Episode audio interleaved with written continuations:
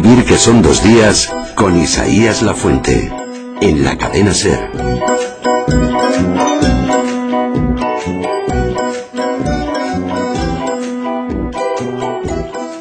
Música de titiriteros Bonito. para este circo que es a vivir que son dos días, que por fin tiene carpa, Manu.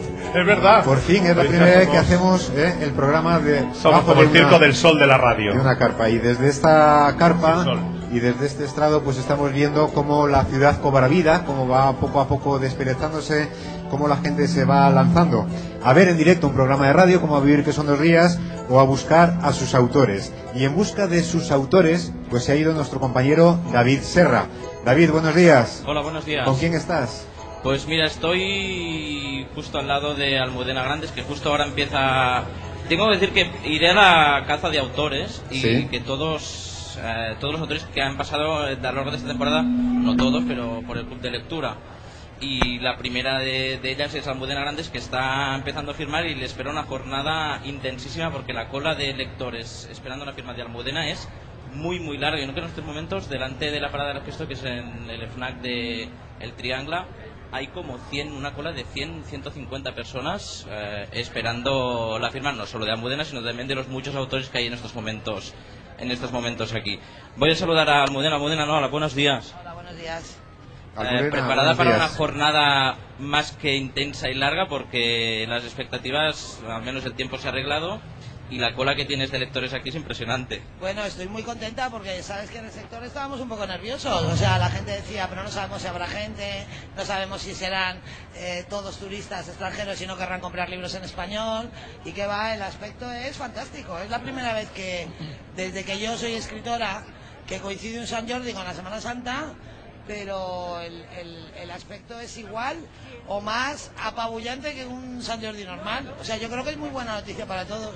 Tú eres Pues- una veterana de San Jordi porque este no es ni tu primer San Jordi, mm, hay muchísimos San Jordi los que has venido, pero sí me imagino que siempre con la máxima ilusión. Sí, yo empecé a publicar hace 22 años y desde entonces cada vez que tengo un libro nuevo y a veces entre libro y libro vengo y bueno, mi editorial es de aquí, así que eh, es una fiesta también de Tusquets y a mí me encanta venir. A mí me parece que además para los lectores es fantástico, para los escritores es fantástico poderle ver la cara a los lectores. Pues nosotros durante años estamos metidos en casa pegándonos con los libros nosotros solos, sin saber si hay alguien ahí, digamos, al otro lado. Entonces, cualquier ocasión que permita verle la cara a la gente y que la gente te vea a ti y que compruebe que los escritores somos gente normal, no seres extraños, es de agradecer. Almudena, aquí, no sé si me es puedes escuchar. Está todo tan No. concentrado, todo en un día, la verdad es que es un día muy mágico. Para acabar, Almudena, ¿eres de la que hace dedicatoria personalizada a cada lector o tienes una tipología de dedicatoria? Yo, yo lo que tengo son un par de frases o tres para cada novela, para no poner afectuosamente, que eso no hay que ponerlo nunca, eh, pero siempre pongo la fecha y además la pongo en letra, como en el colegio, y, y nada, y pongo el nombre y pongo algo más. No es lo mínimo que vamos a hacer. Al fin y al cabo, aunque parezca lo contrario, los lectores nos dan de comer. O sea, los que tenemos que dar las gracias somos nosotros, no ellos. Perfecto, Almudena, muchas gracias y ánimos. Gracias a ti. Pues, Pues nada, ya ves, Isaías, que se presenta digo, una jornada intensísima a Almudena y a muchos de los escritores que hay en estos momentos aquí. pues gracias David. ¿A, a dónde te vas ahora? ¿A quién vas a buscar? Ahora iré a buscar, iré a la, la búsqueda de Carmen Posadas. Muy bien, estuvieron en su día aquí en el Club de Lectura con Manu, con Oscar y ahora están firmando sus libros que han llegado a ser éxito por su talento y supongo que un poquito también, un poquito también porque la radio y algún oyente dijo, anda mira, qué interesante y se lanzó a comprar ese libro que hoy van a ir a, a firmar. Por cierto, pido disculpas a todas aquellas personas a las que alguna vez eh, puse una dedicatoria afectuosamente. Y me he quedado con una duda para preguntarle a Almudena Grandes y es, el lector se merece, eh, desde luego, todo. Es tu lector y para empezar te da a ti la vida, ¿no? Te permite vivir de eso. Pero claro, ¿qué pasa si de repente Gaddafi es tu lector? Y un día se aproxima a la caseta y te pide una firma. ¿Cómo lo harías? Hubiera sido sustancioso oír a Almudena respondernos. Pero bueno, ahora vamos a hablar con la otra cara del negocio editorial, que es muy importante. Ellos son los protagonistas, son los que se llevan todos los focos, pero decíamos antes, Iván decía, no les llamemos los protagonistas secundarios, digamos los otros protagonistas, ¿no? Aquellos que contribuyen a que un libro llegue en las mejores condiciones. Primero que llegue el mejor libro y en segundo lugar que llegue en las mejores condiciones a nuestras manos, que lo podamos leer con eh, la mejor de las intenciones. Y tenemos a tres invitados fantásticos la primera, Silvia Sese. Silvia, muy buenos días. Hola, buenos días. Eres editora de ficción de destino, pero has pasado absolutamente por todos los escalones del mundo editorial, ¿no? Supongo que a tus manos han llegado miles de manuscritos. Bueno, mm, no sé si miles, pero muchos, muchos cada semana. Muchos cada semana. De hecho, eh, todos los editores recibimos del orden de, no sé, diría entre 20 y 25 manuscritos semanales. ¿Se leen todos? Em, no hasta el final, pero todos, todos, se, todos se miran, todos.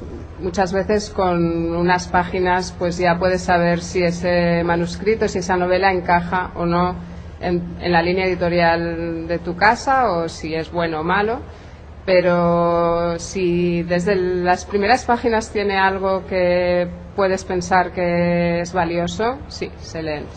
¿Cuántas líneas, cuántos párrafos, cuántas páginas necesita leer Silvia para saber aquí hay, aquí hay chicha, aquí hay una buena novela, aquí hay un buen libro? Bueno, eh, como todo el mundo, te puedes equivocar muchísimo. O sea que cuanto, cuantas más eh, puntos de referencia tengas, cuantas más páginas, cuanta más tranquilidad también para valorarlo, mejor. Pero yo diría que con depende un poquito, pero con 50 páginas sabes si quieres seguir leyendo o si lo dejas ahí. Silvia Sese es editora de ficción de destino, ustedes conocen perfectamente la editorial, pero por si les faltaba algún dato para reconocer a esta mujer, esta mujer fue la que trajo a Larson a España y la que trajo la trilogía Millennium a España. En, ese, en esos manuscritos, ¿cuánto necesitaste leer? ¿O ya venía avalado por un éxito eh, previo? Bueno, eh, realmente ya había sido un éxito tremendo en Suecia, estaba vendiéndose muy, muy bien en, en Francia. Y con Larson lo que pasa es que empiezas a leer y es tan, tan adictivo que no te planteas cuánto necesito leer, simplemente no lo puedes dejar. Supongo que ahí la editora dirá, este libro lo tengo que publicar, o incluso este libro me hubiera gustado escribirlo a mí, Manu. Eh, nada, yo eh, escuchando a Silvia pensaba precisamente que es una responsabilidad muy grande esa elección del manuscrito que vas a publicar, ¿no? No en el caso de Millennium, que efectivamente viene avalado, o cuando, cuando compras los derechos de alguna novela que ya se ha publicado en otros sitios, que bueno, que sabes que más o menos va a funcionar. Pero tú imagínate la responsabilidad de tener en tus manos un manuscrito desconocido, de un autor desconocido, al que tú das luz verde o no. O sea, tú puedes hacer que alguien llegue a un público, sabes que además tu gusto al fin y al cabo es un gusto personal, que no va a coincidir con todos los lectores, entonces tú no sabes si a lo mejor le, cortas la salida a alguien que podría llegar al público y encantar al público, o si publicas algo que no va a acertar. No, no por supuesto, hay bastantes casos en la historia. Eso, de la a eso me refería, que hay casos de manuscritos que, se rechazaron en, primera instancia y que luego han sido grandes. Pero, pero al final, eh, algo, algo que tiene que publicarse, que tiene que salir a la luz, se publica. Lo único que es el pobre editor que lo que lo rechazó, el que sufre. Que tirará de los pelos. Exactamente, el autor que tiene algo valioso y algo que decir, si no es uno es otro. Y por suerte tenemos un mundo, bueno, un sector editorial muy, muy vivo, muy fecundo en España. Y si yo me equivoco, seguro que aquí mi colega. que habrá otro que lo publicará. Tenéis que pensar que llegan cientos y cientos de manuscritos, no a una editorial, sino a muchísimas editoriales Manuscritos que llegan de muchas maneras, porque el autor anónimo decide mandarlo directamente a la editorial, porque la figura del agente literario, que también tiene un papel importante, llama al editor y cree que ese manuscrito le puede ir muy bien a esa editorial.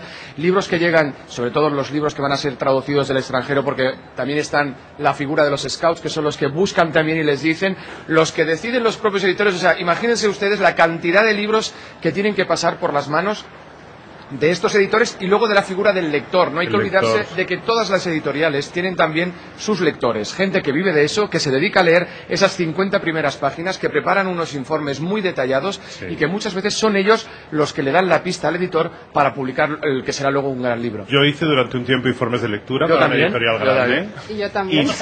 Siempre, y, el estrés que te produce es tremendo, porque yo verdaderamente leía y decía, Dios mío, ¿qué digo? ¿Está bien? No sé, ¿sabes? Es una responsabilidad muy grande. No, no, no nos es- digáis el nombre, pero ¿alguno de esos informes de lectura que hicisteis fue después un gran éxito editorial? Bueno, yo he criticado a alguno que luego ha funcionado bien. sí. Vale. bueno, después está el envoltorio, porque el libro es un, es un objeto, por supuesto, lo importante es la literatura, lo que contenga sus páginas, pero después también hay que envolverlo de una determinada manera, hay que ilustrarlo, hay que hacer una portada que sea atractiva para que ese libro llegue en las mejores condiciones de competir a la librería. Y para hablar de ese envoltorio tenemos a Enrique Redel, que es editor y propietario de Editorial Impedimenta. Enrique, buenos días Buenos días. un artesano de esto, ¿no? Porque eh, te dedicas a fabricar las portadas de todos los libros que, que publicas. Solo, solo me falta darle al botón de la imprenta para que salga el libro, porque casi desde que, desde que el libro llega mm, en frío, porque bueno, hablaba Silvia de que ella recibe pues eso, 20, 25 manuscritos a la, a la semana. Nosotros nos dedicamos a la recuperación de, de clásicos, clásicos modernos. A nosotros también nos llega. O sea, quiero decir, la gente también nos, nos manda manuscritos en frío. Pues bueno, desde que llega ese momento hasta que el libro llega a la librería llega a manos del lector, eh, lo hacemos casi de todo, o sea, casi todo. Y en nuestro caso, buena parte del, del trabajo del libro, una parte importante, la dedicamos a hacer un, un libro bonito. Porque para mí el libro tiene que ser bonito sí o sí. Hay libros buenos que fracasen por una mala portada y libros malos que puedan triunfar y venderse muy bien por una portada acertada. Mm, Vamos a ver, todo es muy relativo, pero sí que evidentemente a mí me ha pasado buscar libros en una librería y no comprármelo porque el libro es feo. Hay casos que no voy a, voy a- no voy a hablar de, de- de casos concretos, pero sí que es cierto que yo tiendo a comprarme un libro cuando es, cuando es bello, cuando es un libro agradable, cuando tiene una, una sorpresa para mí, cuando me dice algo el libro como objeto físico. ¿no? Y evidentemente hay libros muy, muy mediocres eh, que han llegado a vender más de lo que deberían por su, por su contenido gracias al continente. Que el- el- la, la parte, el soporte físico del libro no es solo la portada, no es solo la estética, No, es, no. es el formato, es el papel, es la impresión, es que esté, para a mí, bueno, creo que a casi todos los lectores habituales nos desesperan las malas correcciones, ¿sabes? Sí. Cuando empiezas a encontrar erratas, acabas por mandar el libro a hacer puñetas, ¿no? Y verdaderamente sí que se busca, yo creo que, que el que tiene el vicio del libro busca una edición bonita y Pero, agradable. pero también, también yo creo que es por una cuestión de respeto, que es una palabra que me gusta utilizar a mí mucho, porque se trata de que tú tienes que, da- dada una obra buena, porque para 15 libros que se publican al año en mi editorial, yo creo que tienen que ser 15 libros que te gusten mucho. Pues, pues mm, solamente por el respeto que le tienes que tener a ese autor, al lector que lo va a comprar, tú tienes que intentar que el libro esté bien corregido. Hombre, siempre se te pasan cosas porque todos somos humanos y siempre fallamos. Además, eh, luego siempre abres el libro por la página 34 y te encuentras allí la coma mal puesta. Pero bueno, aún así, por una cuestión de respeto, creo que hay que hacer los libros eh, bonitos, bien hechos y que sean agradables y que la gente se pase un buen rato, ¿no? Que es de lo que se trata, básicamente. Enrique, contemos un secreto. ¿Es verdad que haces la portada y después la colocas a 5 o 10 metros para verla de lejos? Sí, es un truquillo que para ver si Sí. resulta atractiva. Pero Yo tengo un Macintosh muy grande, ¿eh? en el que, bueno, yo tengo, tengo muchísimas imágenes, voy probando. Entonces yo lo que hago es colocar la, la cubierta, la, corto la portada con un editor de PDFs y me voy al final del pasillo y si yo me, me queda bonita la portada, ¿eh? yo digo, bueno, vamos a ver, esto funciona, porque uno cuando entra en una librería no, llama, va, ¿no? va a medio metro, ¿no? Uno, uno lo ve a distancia, Sí. es un truco que tengo. Fijaos si es importante la imagen del libro. Eh, fijaos, por ejemplo, uno entra ahora en una librería, por ejemplo en Catalonia, Sí. y uno inmediatamente sabe, por ejemplo, cuáles son los libros de anagrama. Lo que José Manuel Lara dijo en su día, José Manuel Lara padre, La fiebre amarilla, la colección Panorama de Narrativas, es cierto, es decir, Anagrama ha conseguido que con sus portadas y con ese color ya cualquiera Se sepa identifican a distancia. que esos libros sí. son los de Anagrama. Sí. Acordaos cuando se publicó La sombra del viento, cuántas novelas posteriores Sí, la portada no era una vulgar imitación de la portada de La sombra del viento. Luego la importancia, por ejemplo, del nombre del autor, que es una cosa también a tener muy en cuenta. Hay novelas de según qué autores que lo que prima es el nombre del autor, no el título de la novela. Y ya no hablaremos de las imitaciones que tienen que ver con los títulos de la novela, por o de un libro de no ficción. Por ejemplo, El secreto de Rhonda Byrne. Vosotros ahora solo tenéis que ir a cualquier librería y descubrir la cantidad de títulos que aparecen en las portadas con la palabra secreto. Pues has dicho, por ejemplo, cinco veces, por ejemplo. Por ejemplo. Entramos en la librería Catalonia y, por ejemplo, nos encontramos con su propietario, con Miquel Colomer. Miquel, buenos días. Hola, buenos días. Una librería en Barcelona desde el año 24. 1924. O sea, que se estaba creando la radio y se estaba creando Exacto. tu librería. Coincidieron justo las dos en el cosas. mismo año. Son- Sí, ni tú ni yo estábamos, pero y, bueno. bueno, bueno, casi, hemos estado casi a punto de, estar. ¿Es verdad todo esto que estamos contando? ¿Una buena portada atrae? Efectivamente. Lo que yo tengo una duda y es si una colección se vende muy bien es porque tiene unas portadas muy atractivas o es que al final nos gustan las portadas de una colección porque se vende muy bien. Este Ajá. sería el caso del panorama de narrativas. ¿no? ¿Qué fue antes, el huevo o la gallina? Lo que ustedes tienen son muchos huevos, perdone la metáfora, porque la verdad es que se publica, se, se publica mucho, se edita mucho, yo no sé si se vende tanto. Nosotros recibimos un promedio de 2.000 títulos distintos al mes. Dos mil títulos al mes. Sí. ¿Y cuánto duran los títulos? Pues depende. Los hay que duran unas pocas semanas. Los hay que duran años. Y el, eh, el síntoma de que un libro se está vendiendo muy bien es que el montoncito va hacia abajo o que el montoncito está dispuesto, siempre dispuesto a que llegue un lector a Bueno, el comprarlo. montoncito baja y luego de repente lo hacemos crecer porque se piden de nuevo libros y van... Es decir, un libro que, que se vende bien tenemos que tenerlo siempre al alcance del público y que se vea bien. Claro, es que si me permites te hago una corrección, la pregunta anterior, la de cuánto duran, es cuánto duran en la mesa de novedades y cuánto duran en la estantería. No, claro, pero depende. Eso, sí. en, en eso, a ver, hay libros que, en fin, que nos gustan, que nos caen simpáticos, que queremos, y estos, a pesar de que sus ventas no tengan muchas expectativas, se mantienen más tiempo. Claro, sí. Pero lo que es incuestionable es que si un libro se vende muy bien, no desaparece de la mesa de novedades. Por la misma razón que un editor, cuando un libro se vende muy bien, tarda meses, meses, meses, meses en hacer la edición de bolsillo. Miquel, y se sufre mucho cuando uno tiene que quitar ya un libro porque no se está vendiendo un libro en el que creía, porque creía que era un magnífico, una magnífica obra y sin embargo no termina de arrancar. Eh, bueno, mm, sí, pero es, eh, en fin, es como la ley de la selva, ¿no? llegan los libros nuevos, entre los que llegan también los hay que encuentras atractivos, que te gustan, que te interesan, que crees en aquel libro y que al final, si no se vende, también va a Hábleme desaparecer. del lector. Cuando usted ve entrar a una persona en su establecimiento, en su librería, eh, ya sabe a lo que viene. Este es el despistado, este es el que está perdiendo el tiempo en mi librería, este es el que viene por algo muy concreto. Bueno, muchas veces se sabe, otras veces no se sabe. En general, eh, el lector más habitual es el que entra en la librería y ya va a la sección que le interesa y mira con detalle los libros que han salido. Igual la pregunta que luego te hace es decir, ¿ha salido el de tal? Y igual es que sale la semana que viene. Y existe todavía el lector que entra y le pregunta al librero, recomiéndeme algo. Ese es el ¿Aún bueno. quedan? Ese es el bueno. Evidentemente, evidentemente, claro que, claro que sí, claro que sí. Hay clientes que ya son conocidos y hay otros que mm, simplemente dicen, oiga, para un señor de 40 años que le gustan los temas de la guerra civil, pues ¿qué es lo último que ha salido? Pues. Y hay muchos que llegan diciendo, denme el libro de este sueco, de un tal Larson, el último, porque de repente a Silvia se le ocurrió poner un libro larguísimo, bueno, a Silvia no, primero al autor, ¿eh? un libro, eh, un título larguísimo que eh, a veces no somos capaces de recordar. Sí, bueno, pero en el caso de, de Stieg Larsson no hay, No hay dudas. problema, ¿no? Todo el mundo sabe perfectamente qué, qué libro qué libro busca, qué libro quiere. Bueno, Aunque pues- a veces te lo pidan como los de la tapa negra. Tenemos que ir terminando, pero no me gustaría terminar sin la visión del crítico. Es muy duro ser crítico de libros, Oscar. Hombre, es, es complicado, complicado. Yo ya en los últimos tiempos he preferido apostar más por lo que es el periodismo cultural que por la crítica.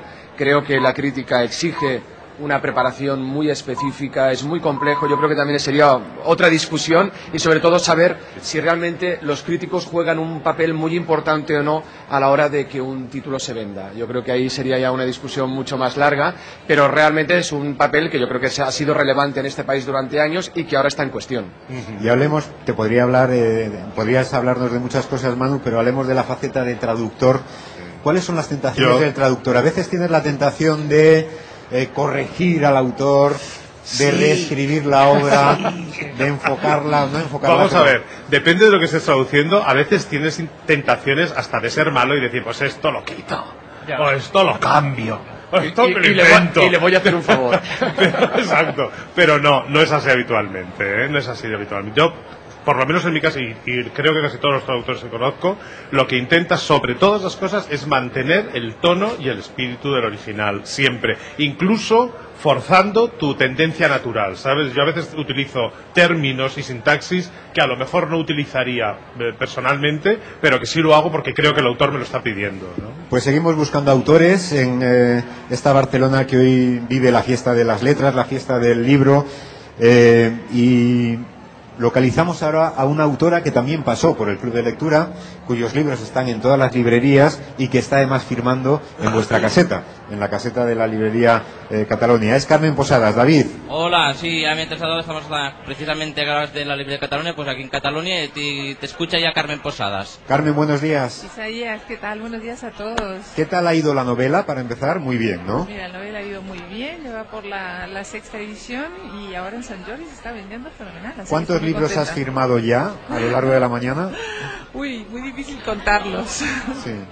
Tú eres de las que, como nos decía Almudena Grandes, no pones lo de afectuosamente en las dedicatorias. No, no, yo trato, siempre que, bueno, si tengo tiempo, claro, de mirar un poco la, la cara de la, de la persona que viene a comprar el libro, hablar un poquito y entonces adaptar la, la dedicatoria. No siempre se puede, pero si hay tiempo, por supuesto que sí. Tú eres una autora de la que buscan ahora eh, una firma. ¿Tú fuiste una lectora que iba buscando las firmas de tus autores favoritos en ferias o en días como el de San Jordi? Pues mira, yo te confieso que soy muy tímida y jamás le he pedido una, una dedicatoria a nadie. ¿No te atrevías? eh, sí, no, no. Aparte que es una cosa que la que me arrepiento muchísimo, porque a- ahora eh, podría tener una biblioteca con libros dedicados a todos los autores que, que más quiero y sin embargo tengo solo los poquitos que ellos han ofrecido a dedicármela. Es una tontería, así que no lo hagan, no, no, no sigan mi ejemplo. Carmen, antes Martí Gómez nos decía, lo peor que te puede pasar es que te toque firmar libros y te pilla al lado un autor o una autora de éxito como Carmen Posadas. Los autores de éxito también veis esa situación, eh, bueno, con un cierto desconcierto, es decir, que os pille al lado un autor pues nuevo, desconocido, que no tenga nadie en su fila mientras en la tuya hay 300. Sí, pasa cosas eh, distintas. Por ejemplo, te puede tocar un autor muy mediático. A mí me tocó una vez al lado de, de Jorge Lorenzo. Ajá. Y bueno, fue terrible, claro. No firmé ni medio libro. Estaban todos los tifosis de, de las motos. O sea que te ha tocado sufrirlo también. Oye Carmen, pues nada, que sigas eh, firmando muchos libros a lo largo de este día y que pronto veamos un nuevo trabajo tuyo. Un besazo. Un beso a todos. Gracias. Hasta luego. Terminamos. Terminamos agradeciendo su presencia aquí a Silvia Sese. Muchas gracias Silvia.